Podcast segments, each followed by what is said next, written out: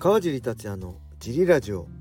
はい皆さんどうもです、えー、このラジオは茨城県つくば市並木ショッピングセンターにある初めての人のための格闘技フィットネスジムファイトボックスフィットネス代表の川尻がお送りします。はいそんなわけで今日もよろしくお願いします、えー、一人です。昨日月曜日は、えー、だいぶダラダラしましたね。えー、ダラダラしました。何も予定なかったんで。あでも筋トレしましたね。家にえー、ボーフレックスっていうすごいいい可変式ダンベルをダンベルをえっ、ー、とね41キロまである可変式ダンベルを安く譲っていただいたんでそれとえっ、ー、とねあれです。ベンチプレインクラインとかこう斜めになるベンチプレス台リーボックのやつですね。踏み台昇降みたいなやつなんですけどベンチ台にもなるってやつを買ったんで家で筋トレしました。ただ、えー、マックス4 1キロなんですよ。ダンベルが、まあ、2個ある。4 1キロ4 1キロ。で、えー、僕の体重がまあ今7 7キロぐらいなんで、えー、どのぐらいですか、まあ、80足す80で160弱じゃないですか。でそのベンチプレス台がえっ、ー、とね耐えれる重さがね150までなんですよ。なんでギリギリ出てるんですよね。77だから157とかなんですよね。なんで結構ミシミシいってるんです。これ大丈夫かな？多分ね壊れると思うんですけどバコンって結構プラスチックみたいななんかおもちゃみたいなやつなんで。で値段もねアマゾンでね1万2000円ぐらいだったんですよ。まあこれでいいやと思って。えー、まあなんとかなるかなと思ったんです結構ギシギシってるんでこれ壊れるか？まあ壊れるのは全然まあ仕方ないんですけど形あるものはねいつか壊れるんだけどもしね40キロ40キロでダンベル持ってる時にベンチとかベンチプレスだダンベルプレスやってる時にガクンとか言って壊れたらやべえなと思ってちょっとあんま重いのやるのやめようと思いましたね。うん、やっぱちゃんとしたのじゃないと厳しいですね。ちゃんとしたのはねちゃんとしたのを安く譲っていただいたのはジムでねタフスタッフのがあるんであれですけど家だとねなかなかそんな大きいの置いておけないんで結構シンプルな安いやつ買ったんですけどちょっと怖いですね。はいそんな感じで。あとはねなあだらだらねあれ見てましたね。えー、モダンラブの東京版。モダンラブってニューヨークの何でしたっけ？なんか新聞記事かなんかに出たやつのドラマ。の東京版を Amazon プライムで見てました。あんま面白くないかな。けどとりあえず全部見ようかなと思いつつ。まあとにかくねまあほんとダラダラするために生きてるようなもんなんで僕の場合は。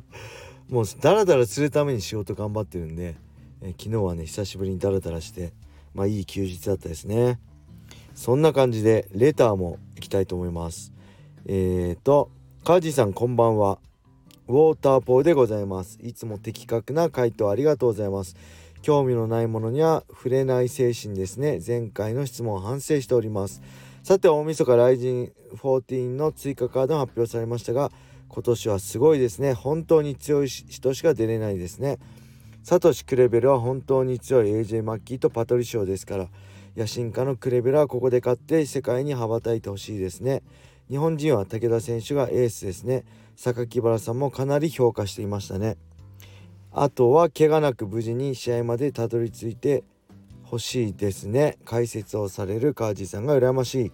はいありがとうございます。これはあれですね。ウォーターポーズさんブレイキングダウンがは是か非かの回で触れたレターですね。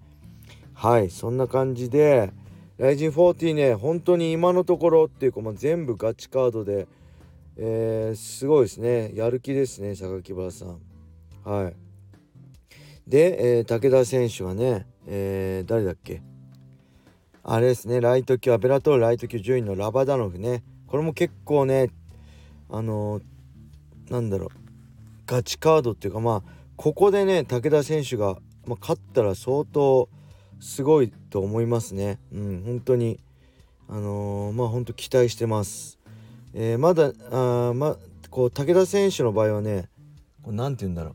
こう自分の得意な形があるじゃないですか。であの組みついてグレコでバック取ってジャーマンとかね。そういうジャーマンコンボがあるんで武田ジャーマンコンボがあるんであれを決めたらねあれを攻め続けたら意外といけるんじゃないかなって期待もありますよね。うん、でカーライル戦も負けはしたけど本当に低いタックル行くまではねグレコで上半身組みついてるまでは武田選手が僕は優勢だったと思うしこのままいけばねあ勝てるんじゃないかなってね思ってたんで今回もねかなり厳しいあのー、ねぬるまご軍団の一人ですけどちょっと期待したいなと思いますはい他にもねあのー、スダリオ選手がねえー、ジュニアタファこれあれですね。あのマーク・アントンが来るって言ってましたね。マーク・アントの弟子っていうんですか？お兄さんあれですよね。USC ですよね。うん。なんで強いと思うんでまあこの辺しっかりねこういう相手にあの勝ってなんだろう本当にね日本代表としてヘビー級ファイターとしてね世界に羽ばたいてほしいなってすごい思います。はい他にも何でしたっけ？あ井上直樹対ね滝沢健太もこれもえ7月に組まれたカードで、えー、井上選手の怪我で流れたカードですよね。これもすごい熱いですね。うん。そして、えー、妹谷選手対ボリントンも元 UFC ファイターのねボリントンこの辺もやっぱね前線もそうですけどやっぱ強いですからね元谷選手。うん。そういう意味ではねやっぱ世界に向けてこのなんだろうバイチンあライジンバンタム級のね強さを、まあ、見せつけてほしいなと思いつつ本当全カードねあのー、ガチカードでびっくりしちゃいますね。この後あるのかな飛び何こうぶっ飛びカードっていうかねそういうカード組まれるのかどうか有志選手とかあと誰、まあ、三浦航太選手は組まれるでしょうね。その辺も含めて、まあ、全部楽しみなカードになるんじゃないかなと思って。すごい。僕もまああのー、なんだろう。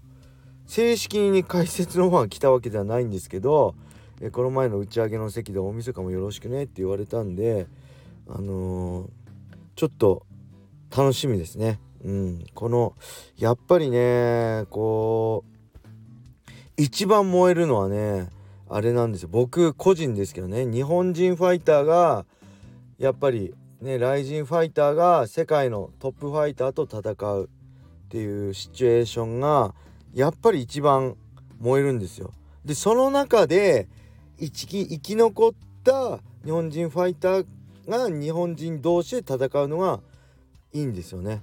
なんかその前で日本人同士でねコロナ禍でなかなか海外を呼べなくて潰し合ってましたけどそれもいいんですけどやっぱりね世界に対して結果出した選手同士が戦うっていうのが究極だと思うんでまあそういう意味ではねあのサトシ対マッキークレベルねパトリシオねそして武田対ラバダノフでスダリオねタファこの辺あとボリントン元やかこの辺やっぱり楽しみだしここでしっかり結果を出した上で、えー、まあ日本人対決ね扇久保堀口みたいな日本人対決が見たいかなって思いますね。うん。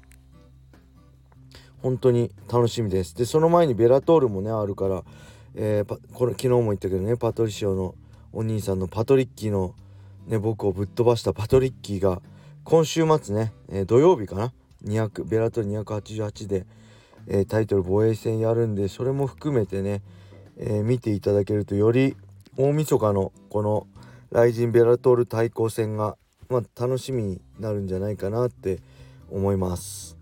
はいそんなわけで、えー、ああと1分10分なんでもう1個レター行こうかなと思って明日これ小林さんとね一緒に読んだ方がいいレターが結構あるんで明日読みますね。ああもう一つ行きましょう。これ川地さんこんにちは。韓国の MMA 団体ブラックコンバットについて感想を教えてください。DEEP との対抗戦するとかって来たんですけどわかんないです。これ何ですか？ Black Combat って。 ROAD FC とかしかわかんないですね。韓国に MMA 団体 Black Combat っていうのがあるんですね。すいません。まだそこまで。僕分かってなかったです。よくもしよかったらえー、村上水軍さんですね。 Black Combat 教えてください。よろしくお願いします。はい。そんな感じで、えー、今日はこれで終わりにしたいと思います。皆様良い一日を。まったね